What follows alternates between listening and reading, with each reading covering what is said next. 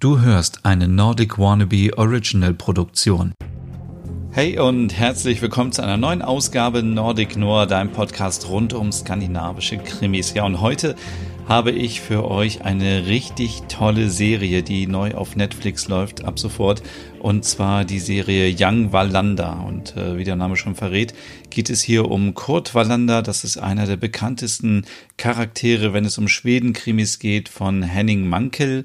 Und ähm, ich selber war früher immer ein großer Fan von den Kurt Wallander Filmen. Die liefen meistens so in der ARD oder im ZDF und wurden schon mehrmals verfilmt. Äh, in den Jahren 2003 bis 2016 habe ich hier mal so zusammengeschrieben. Und ähm, ja, Kurt Wallander ist wirklich so ein äh, ein, ein Urgestein des skandinavischen Krimis. Er ist wirklich so eigenartig, nicht angepasst ähm, und auch eine sehr interessante Figur, die später Demenz bekommt in den letzten Folgen und immer ähm, ja, verwirrter und ähm, das macht richtig Spaß, äh, dieser Figur zuzuschauen, weil es so spannend ist und so anders als alle anderen Kommissare damals. Also äh, vergleiche das ja immer so mit dem Tatort. Da sind die Persönlichkeiten ja meistens immer so allglatt und eher langweilig. Und hier Kurt Wallander ist wirklich eine Figur, der man gerne zuschaut und auch ähm, diese ähm, diese Verletzlichkeit oder auch diese Tatsache, dass Kurt Wallander eben auch ein ganz normaler Mensch ist, so wie alle anderen auch, nur weil er jetzt Kommissar ist oder Polizist, ist er kein, kein Superheld, sondern ein ganz normaler Mensch, der auch seine ganz normalen Probleme hat im Alltag. Ähm, ich glaube, es gab sogar auch ein bisschen Probleme mit Alkohol, da bin ich mir aber nicht mehr ganz sicher, weil die Filme ja schon so lange her sind. Ähm, lange Rede, kurzer Sinn, jetzt gibt es eine neue Serie und zwar ja, Young Wallander auf Netflix. Und die erzählt die Geschichte von dem jungen Kurt Wallander, als er so um die 20 Jahre alt ist. Und jetzt gibt es viel Kritik im Internet, weil alle sagen, ah, wie kann man denn so etwas jetzt in die heutige schwedische Zeit bringen? Also kurz im Hintergrund, die Serie spielt eben in der heutigen Zeit mit Smartphones, mit Drogen, mit Clubs, mit ähm, mit allem, was dazugehört. Und ähm, hätte man sich jetzt irgendwie historisch ähm, daran orientiert, dann hätte die Serie wahrscheinlich so in den 60er, 70er Jahren spielen müssen. Aber ganz ehrlich, wer guckt sich denn eine Netflix-Serie an, die in den in dieser Zeit spielt und es ist doch total langweilig und es ist doch viel aufwendiger, irgendwie alles wieder so zu, ähm, zu machen, dass es eben korrekt aussieht wie früher in den 60ern, 70ern. Warum gibt man der Serie nicht einfach mal die Chance, in der heutigen Zeit auch gut zu sein und gerade mit den Mitteln, die heute zur Verfügung stehen, ähm, mit Special Effects und ähm, wie die Serie angelegt ist, bin ich ein großer Fan davon. Es ist für mich eine der besten Serien, die ich seit langer Zeit mal wieder gesehen habe. Und das liegt wahrscheinlich auch daran, dass wir den Hauptdarsteller schon kennen. Und zwar hat er nämlich auch ähm, den Sohn gespielt von Hannah Svensson in der Serie Hannah Svensson, die Blutsbande. Und wie ihr wisst, ähm, mochte ich diese Serie auch sehr gerne. Und es geht natürlich hier um Adam Pölson, äh, wenn ich das so richtig ausgesprochen habe, der auch schon zum Beispiel bei Die Brücke mitgespielt hat. Und er spielt den jungen Wallander. Ja, worum geht es in der Serie? Es geht natürlich darum, dass wir so ein bisschen mitgenommen werden. Ähm, Wallander ist gerade von der Polizeischule gekommen, ist jetzt Polizist. Wir wissen nicht, wie seine Reise aussieht, bis er natürlich am Ende dann Kommissar wird. Und äh, diese Serie, die erste Staffel, hat sechs Folgen. Deswegen muss man auch hier immer ein bisschen gucken. Ähm, in den sechs Folgen hat natürlich der Charakter auch nicht so die Möglichkeit, sich weiterzuentwickeln oder so viel zu zeigen wie in den anderen Filmen. Also ähm, das finde ich ein bisschen unfair. Und ich glaube, wenn wir noch vielleicht ein, zwei Staffeln bekommen von dieser tollen Serie, dann werden wir auch noch sehen, wie sich diese Figur vielleicht in den typischen Kurt Wallander entwickelt, den wir so aus den alten Filmen kennen. Aber hier geht es ganz konkret um Kurt Wallander, der lebt in äh, dem Problemviertel in Malmö in Rosengård. Das ist ja bekannt, leider ähm, negativ bekannt, weil dort viel hohe Kriminalität herrscht. Ähm, viele Menschen dort haben einen Migrationshintergrund. Es ist ähm, nicht einfach dort zu leben und das macht das Ganze so brisant, weil Kurt Wallander dort lebt und man sich so fragt, warum lebt ein Polizist dort? Aber schon allein diese Frage ist total bescheuert, weil warum soll ein Polizist nicht dort wohnen? Und ähm, ja, das macht so dieses ähm, diese Spannung aus, die ich sehr interessant finde, wie, wie jemand der selber für Grund und Ordnung steht, als Polizist in so einem Viertel dann lebt, wo Kriminalität eben Alltag ist. Und äh, viele wussten das eben auch nicht, dass er Polizist ist, beziehungsweise glaube ich keiner. Und erst bei dem ersten Mord outet er sich und sagt, ich bin von der schwedischen Polizei, versucht noch ähm, das junge Opfer zu retten, ähm, aber man kann so viel schon verraten, das gelingt ihm leider nicht. Und ähm, deswegen ähm, ja, das ist äh, quasi der, der Start der Serie. Und dann geht es natürlich darum, dass Kurt Wallander herausfinden möchte, wer ist der Mörder, wer ist die Mörderin, wer ist daran schuld, dass dieser junge Mensch sterben musste. Und ähm, es ist eine ganz grausame Art und Weise, wie diese Person stirbt. Das äh, was das genau ist, müsst ihr euch natürlich dann selber anschauen. Nochmal ganz kurz zurück zu Beginn der Serie. War ich kurz irritiert, denn man sieht in der ersten Szene so, wie ein Streifenwagen durch die Straßen fährt und man hört die Musik äh, von dem von dem Lied Hard Time. Und das ist ja eigentlich die Titelmelodie von der Scandi-Serie Code 100 oder Code 100. Ähm, und ich weiß nicht, wie da die Verbindung ist zwischen den beiden Serien, aber auf jeden Fall ähm, war das irritierend, weil ich dachte erst, das ist die Musik von Kommissar Lund.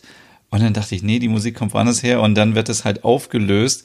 Ähm, das kann ich hier verraten, dass eben die Musik dann im Radio ausgemacht wird und die spielt nur im Radio und ist nicht die Titelmelodie der Serie. Aber irgendwie total komisch, dass es da so eine Verbindung gibt. Vielleicht ist es auch gar keine Verbindung, aber ich glaube nicht daran, dass das äh, purer Zufall ist.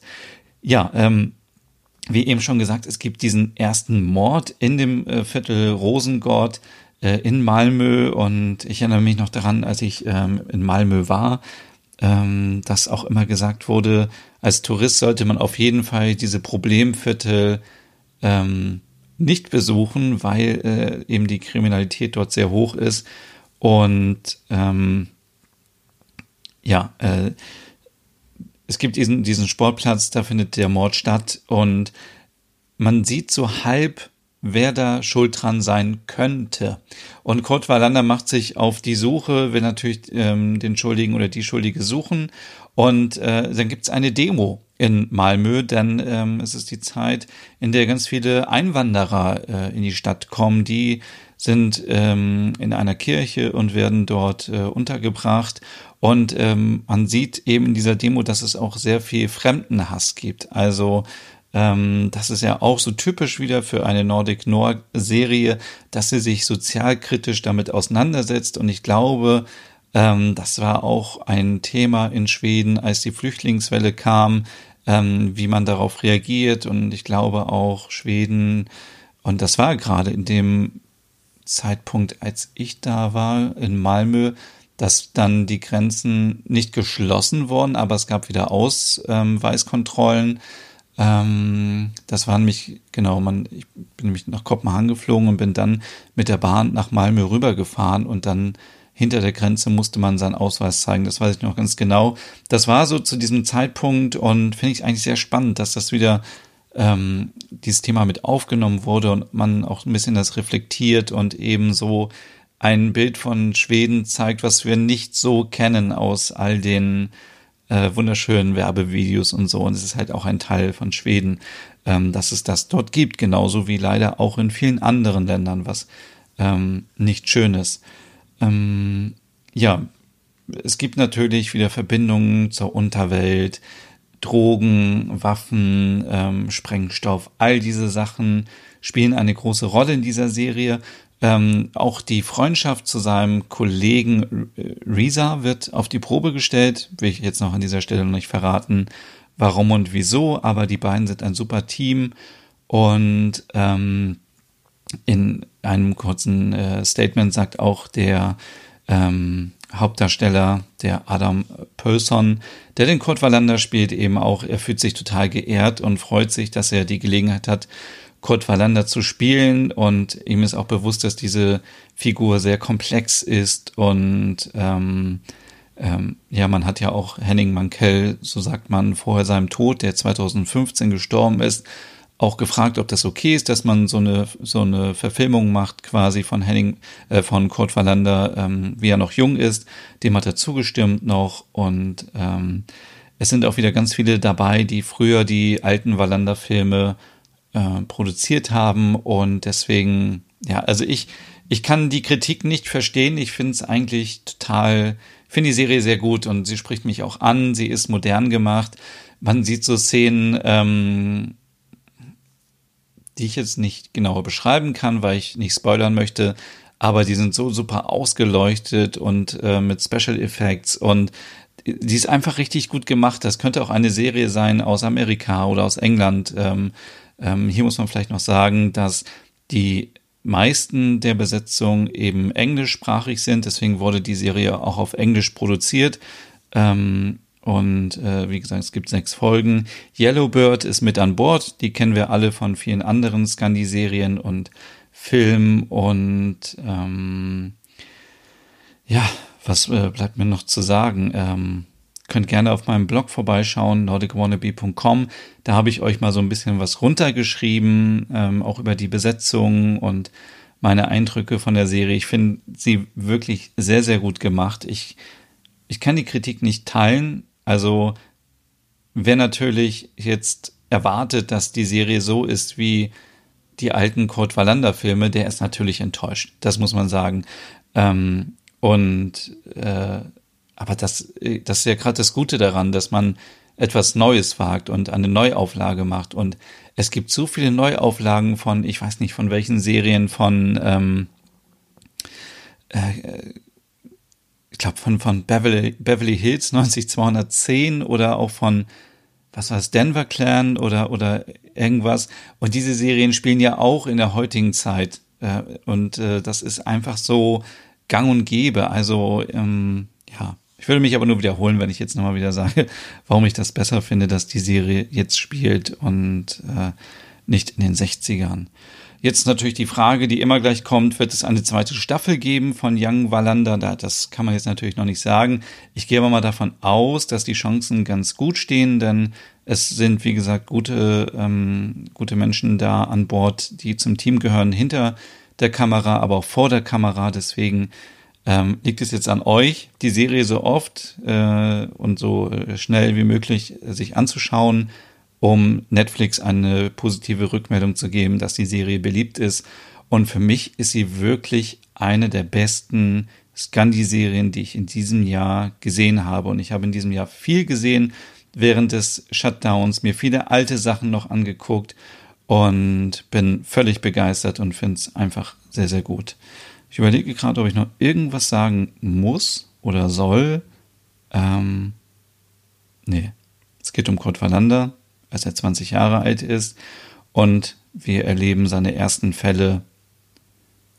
Und genau, das war es eigentlich schon. Ob er vielleicht seine große Liebe auch schon findet, Das werden wir vielleicht auch sehen, aber mehr möchte ich jetzt nicht spoilern. Also, ich wünsche euch viel, viel Spaß bei der Serie. Sie läuft kostenlos, wenn ihr Netflix habt. Äh, kostenlos natürlich im Netflix-Abo und könnt ihr euch anschauen. Den Link dazu findet ihr in der Podcast-Beschreibung. Also, bis zum nächsten Mal. Tschüss.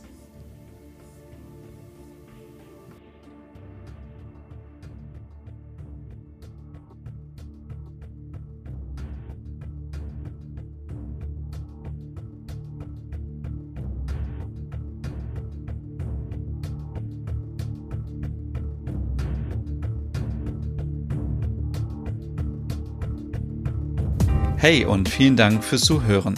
Wenn du noch mehr zu diesem Thema wissen möchtest, dann besuch doch gerne meinen Scandi-Blog unter www.nordicwannabe.com. Und wenn du auch noch einen anderen Podcast von mir hören möchtest, dann findest du die Übersicht auf www.skandinavienpodcast.com. Dort findest du unter anderem meinen Podcast Der Nerd mit Reisen durch Nordeuropa oder wie man sich das skandinavische Lebensgefühl nach Hause holen kann. Oder Nordic Noir, dein Podcast über skandinavische Krimis. Dann gibt's noch meinen Hügge-Podcast über das dänische Lebensgefühl und wie man sich Glück und Gemütlichkeit nach Hause holen kann. Dann Nordic Home mit Tipps und Tricks, wie man sich skandinavisch einrichtet und meinen Logom-Podcast für mehr Balance und Ordnung in deinem Alltag. Alle Podcasts findest du, wie gesagt, auf www.skandinavienpodcast.com oder auf deiner Lieblingsstreaming-Plattform.